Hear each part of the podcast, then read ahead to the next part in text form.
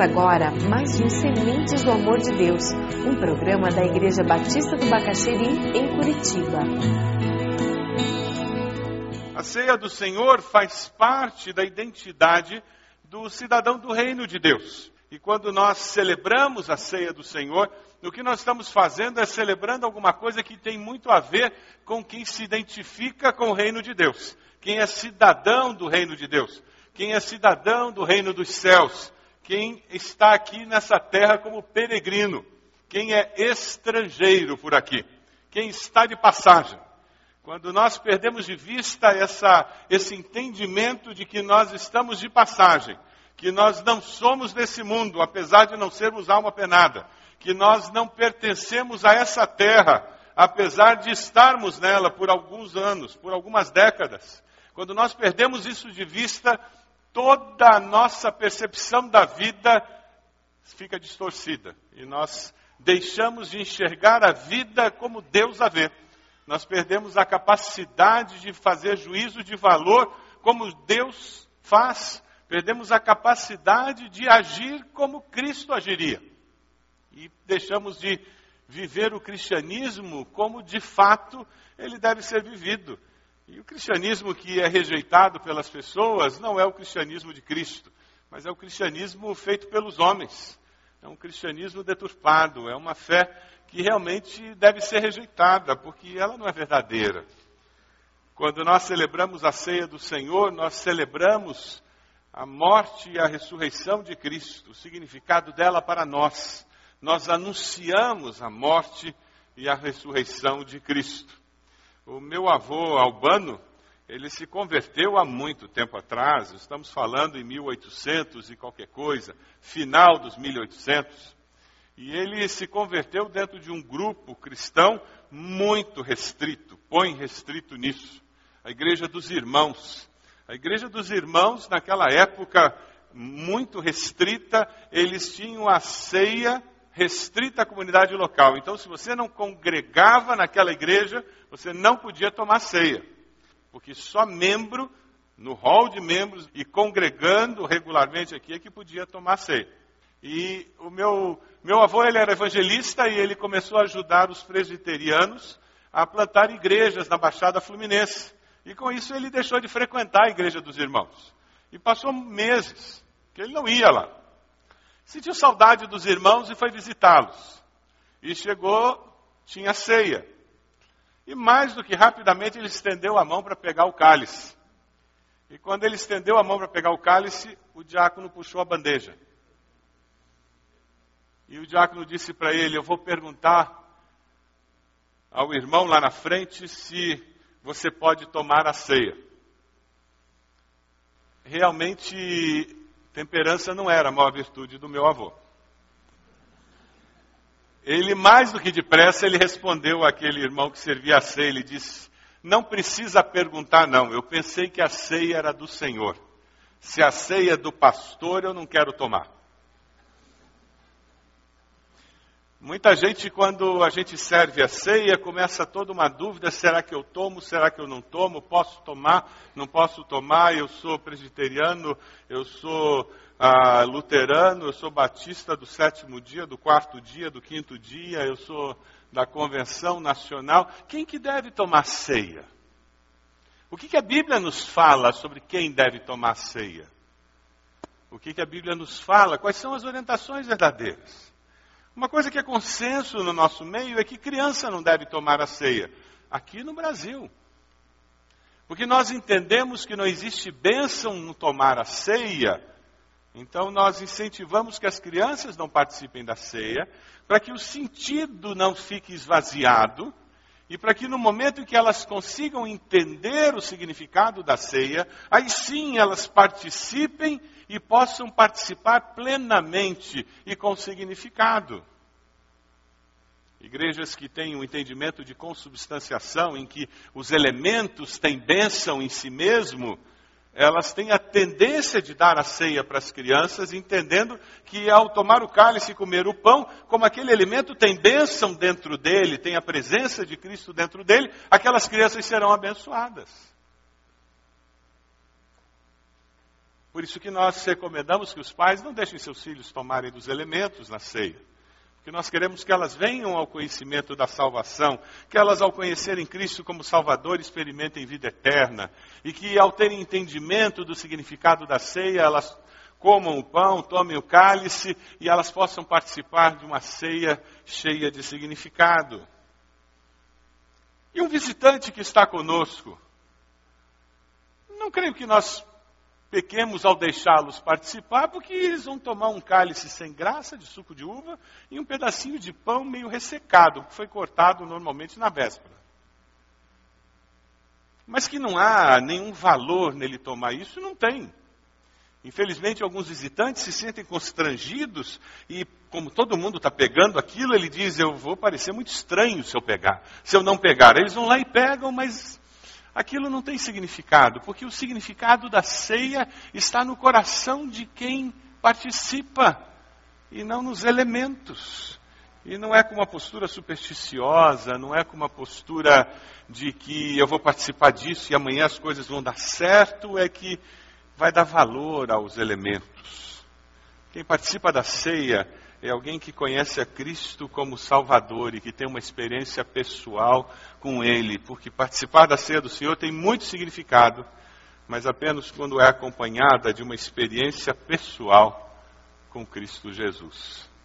Então, quando nós tivermos a ceia no final desse culto, a ceia só tem significado para quem já foi lavado pelo sangue de Jesus, transformado pelo poder de Cristo Jesus. Para alguém que tem certeza de vida eterna, aí a ceia do Senhor tem significado. Alguém que está esperando a volta de Jesus, aí a ceia do Senhor tem significado. Eu vou pedir a você para abrir sua Bíblia lá em 1 Coríntios, capítulo 11, a partir do versículo 23. Esse é um dos textos mais preciosos no Novo Testamento. Ele é o primeiro relato escrito das palavras de Jesus sobre a ceia. A carta de Coríntios foi escrita antes do Evangelho de Marcos. E aqui nós temos o apóstolo Paulo falando sobre o que aconteceu naquela noite. Pois recebi do Senhor o que também lhes entreguei, que o Senhor Jesus, na noite que foi traído, tomou o pão e, tendo dado graças, partiu e disse: Isto é o meu corpo que é dado em favor de vocês. Façam isto em memória de mim. Da mesma forma, depois da ceia, ele tomou o cálice e disse: Este cálice é a nova aliança no meu sangue. Façam isso sempre que o beberem, em memória de mim. Porque sempre que comerem deste pão e beberem deste cálice, vocês anunciam a morte do Senhor até que ele venha. Portanto, todo aquele que comer o pão ou beber o cálice do Senhor indignamente será culpado de pecar contra o corpo e o sangue do Senhor. Examine-se cada um a si mesmo, e então coma do pão e beba do cálice, pois quem come e bebe sem discernir o corpo do Senhor, come e bebe para sua própria condenação. Por isso há entre vocês muitos fracos e doentes, e vários já dormiram. Mas se nós tivéssemos o cuidado de examinar a nós mesmos, não receberíamos juízo. Quando, porém, somos julgados pelo Senhor, estamos sendo disciplinados para que não sejamos condenados com o mundo. Portanto, meus irmãos, quando vocês se reunirem para comer, esperem uns pelos outros. Se alguém estiver com fome, come em casa, para que quando vocês se reunirem, isso não resulte em condenação. Quanto ao mais, quando eu for, lhes darei instruções. O pano de fundo era uma refeição de amor. A prática deles era jantar juntos e no meio da janta eles celebravam a ceia do Senhor. Pano de fundo que acontecia, os ricos chegavam, traziam a comida, os pobres trabalhavam até o pôr do sol, os escravos, eles não traziam comida, pelo contrário, eles esperavam aquela refeição, provavelmente era a única refeição decente que eles tinham no dia. Os ricos cansavam de esperar, acabavam comendo, e não sobrava muita coisa para os pobres, não sobrava muita coisa para os outros irmãos que chegavam mais tarde. Isso começou a criar divisão na igreja. O que era para ser uma refeição do amor começou a ser uma refeição de dissensão. A ceia do Senhor começou a não ser mais celebrada com espírito de amor e de união, e divisão começa a surgir. É dentro desse contexto que o apóstolo Paulo começa a exortar aquela igreja carnal em Corinto, dizendo: Meus irmãos, parem com isso. Vocês estão sendo usados para quebrar uma das coisas mais lindas que Jesus nos deixou, que era a ceia do Senhor que promovia a unidade do corpo de Cristo. Veja o versículo 27.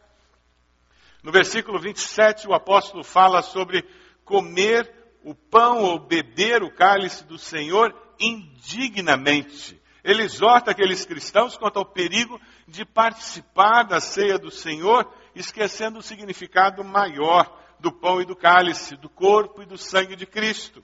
Indignamente, aquela palavra no original significa comer com uma atitude irresponsável, inconsequente. E poderia também significar com uma atitude supersticiosa. Você participar da ceia do Senhor com uma atitude supersticiosa ou inconsequente e irresponsável. O que seria uma atitude supersticiosa e inconsequente para você? O que seria participar indignamente? O versículo 28 continua dentro desse contexto de alertar-nos para o perigo de participar indignamente. Ele diz: examine-se cada um a si mesmo e então coma. Ou seja, antes de participar da ceia do Senhor, nós temos que examinar o nosso coração, ver como nós estamos, como estamos caminhando, de que maneira estamos vivendo. Ou seja, eu estou participando desse momento, mas como está a minha relação com Deus? É interessante porque é muito comum pessoas dizerem: ah, não, faz três meses que eu não tomo a ceia do Senhor. Eu estou brigado com meu marido, então há três meses eu não tomo a ceia. Ou pessoas que dizem: não, não, não, faz um ano que eu não tomo a ceia. Eu tenho feito algumas coisas nos meus negócios que não são muito corretas. Será que examinar-se a si mesmo antes de tomar a ceia do Senhor é para que nós não tomemos a ceia do Senhor? Será que é isso que o Senhor tem em mente quando Ele nos manda examinarmos-nos a nós mesmos? Ou será que o objetivo é que nós estejamos avaliando a nossa postura e estejamos mudando de postura? Se eu tenho um problema de relacionamento com alguém, o objetivo do Senhor não é que eu não tome a ceia do Senhor, pelo contrário, mas que aquele sangue derramado na cruz me faça enxergar o meu pecado e diga a Deus, eu vou tomar a ceia do Senhor sim. Eu quero que esse sangue ele, ele tenha valor dentro de mim e mude a minha postura Deus. Eu vou sair daqui e vou mudar isso. O participar da ceia do Senhor não é porque eu sou perfeito, não é porque eu, eu estou com a minha vida em ordem 100%. Então nunca aceite essa mentira satânica de que eu não vou participar da ceia porque eu estou com este problema, aquele problema na minha vida. O objetivo do Senhor, sim, é que nós estejamos examinando as nossas vidas para detectar pecado, detectar desvio, detectar fraqueza, detectar monidão da nossa vida cristã e após detectarmos, colocarmos tudo isso aos pés da cruz, dizendo: Senhor, lava com teu sangue. Senhor, me liberta. Senhor, modifica. Senhor, me transforma.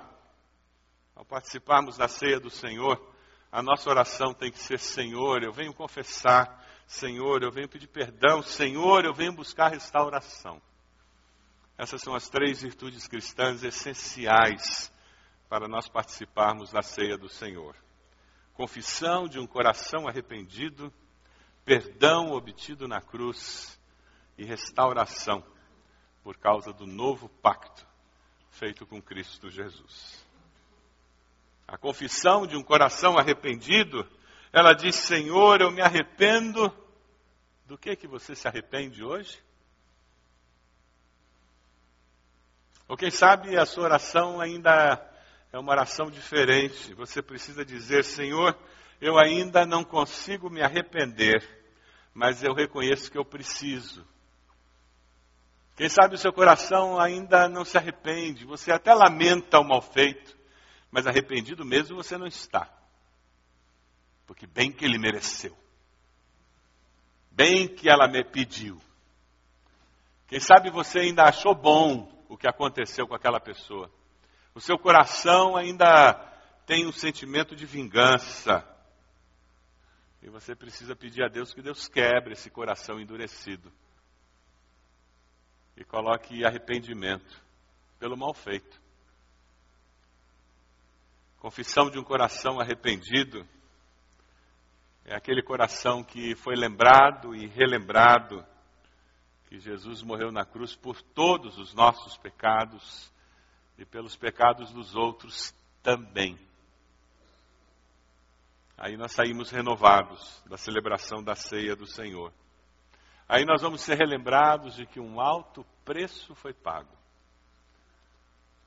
para que nós pudéssemos celebrar a ceia do Senhor e pudéssemos viver como perdoados. Pessoas aceitas como somos. Vamos ler um texto precioso que vem de 1 Pedro.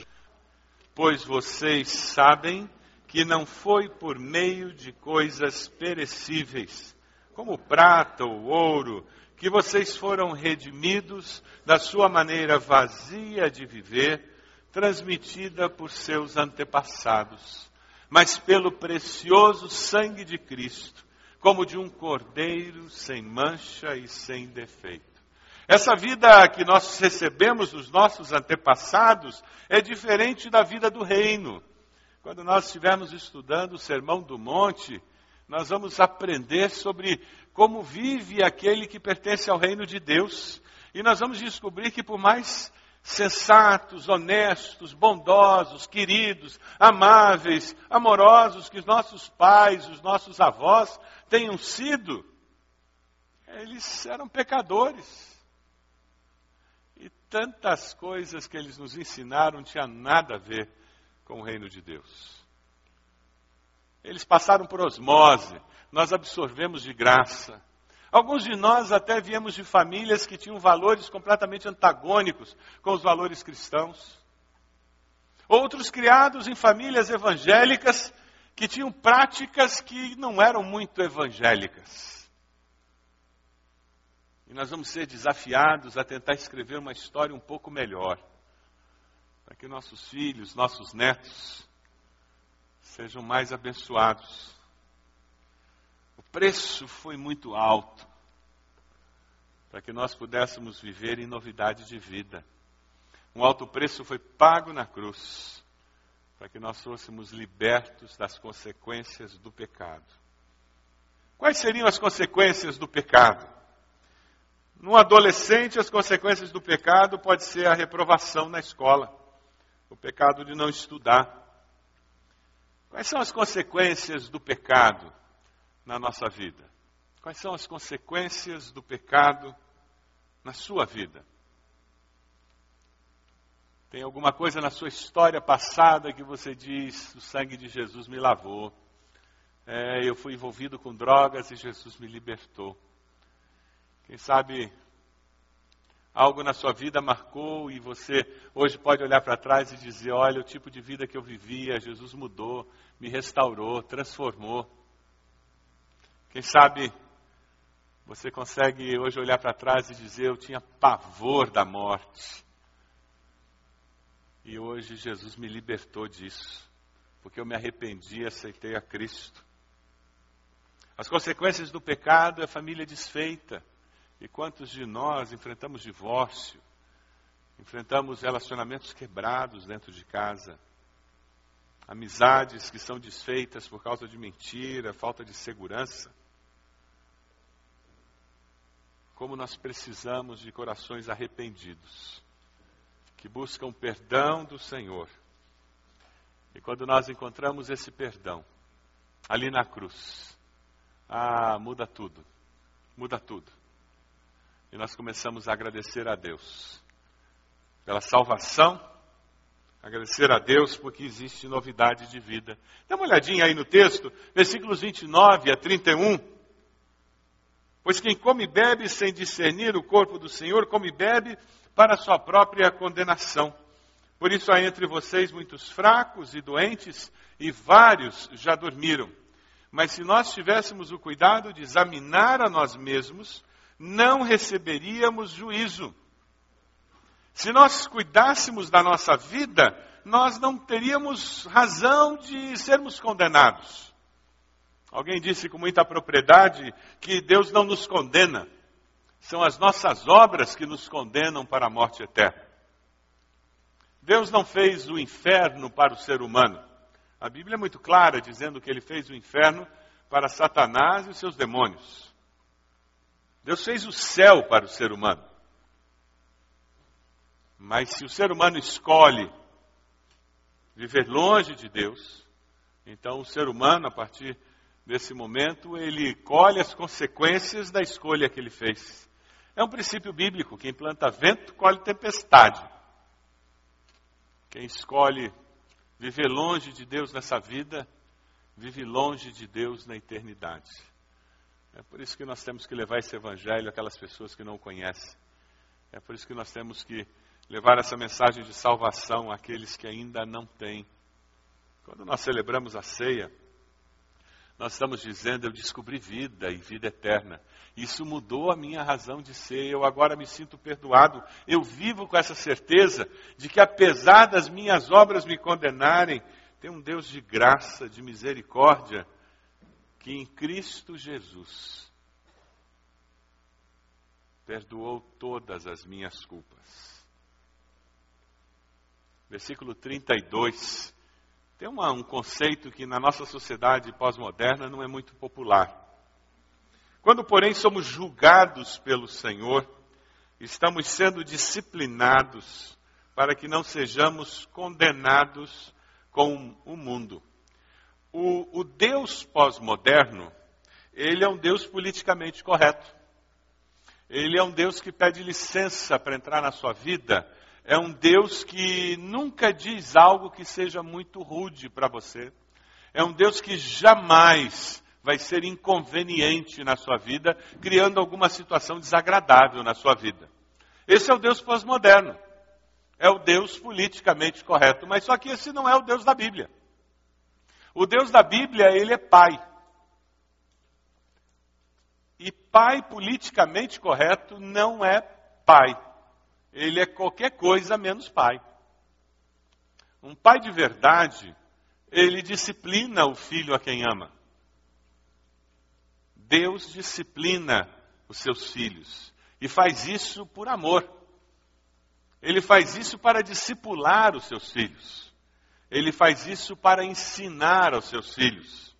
A palavra disciplina e discipulado vem mesmo, da mesma raiz. Você disciplina com o objetivo de ensinar alguma coisa. Hebreus 12, 11 e 12 é um texto precioso que nos fala sobre isso. Vamos ler juntos esse texto? Nenhuma disciplina parece ser motivo de alegria no momento, mas sim de tristeza. Mais tarde, porém, produz fruto de justiça e paz para aqueles que por ela foram exercitados. Portanto, fortaleçam as mãos enfraquecidas e os joelhos vacilantes. Três virtudes cristãs, essenciais para participarmos da ceia do Senhor. Confessarmos os nossos pecados com um coração arrependido. Buscar perdão na cruz de Cristo, que foi lá que Cristo morreu pelos nossos pecados. E celebrar a ceia do Senhor com a segurança de que existe restauração, um novo começo, uma nova oportunidade através do novo pacto, uma nova aliança. Quando nós participamos da ceia do Senhor, comemos o pão, tomamos o cálice, nós somos lembrados de que existe uma nova aliança com o Senhor. Se alguém está em Cristo, é nova criatura, as coisas velhas já passaram, eis que tudo se fez novo. Segundo Coríntios 5, 17 nos afirma isso. Quando nós celebramos a ceia do Senhor, pela fé, você abraça essa nova oportunidade de recomeçar, de reafirmar o seu compromisso com Deus. É por isso que nós fazemos como irmãos em Cristo, porque o compromisso como irmãos fortalece a nossa fé. O viver em comunidade nos ajuda a perseverar. Nós precisamos uns dos outros, porque a fé cristã é uma fé comunitária, é uma fé que é expressa em comunidade. Quando nós celebramos a ceia do Senhor, nós celebramos algo que o próprio Senhor celebrou. Quando você vê o versículo 23, o apóstolo Paulo diz: Eu recebi do Senhor o que também lhes entreguei, que o Senhor Jesus, na noite em que foi traído, tomou o pão tendo dado graças, partiu e disse: Está o meu corpo que é dado em favor de vocês. Façam isto em memória de mim. Da mesma forma, Depois da ceia, ele tomou o cálice e disse: Esse cálice é a nova aliança no meu sangue. Façam isso sempre que o beberem, em memória de mim. Porque sempre que comerem desse pão, beberem desse cálice, vocês anunciam a morte do Senhor até que ele venha. Nós participamos da ceia do Senhor e fazemos isso com uma expectativa: renovar a nossa aliança com o Senhor e fazer isso até que Ele venha. Até que Ele venha. Maranata, vem Jesus. Nós esperamos a volta do Senhor, porque a última ceia que nós celebraremos será nos ares com o Senhor.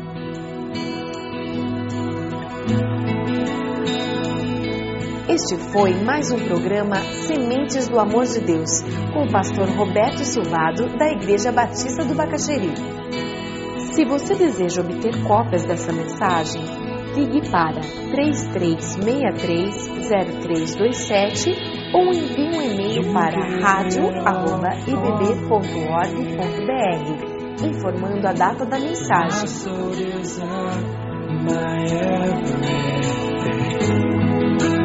All I am is devoted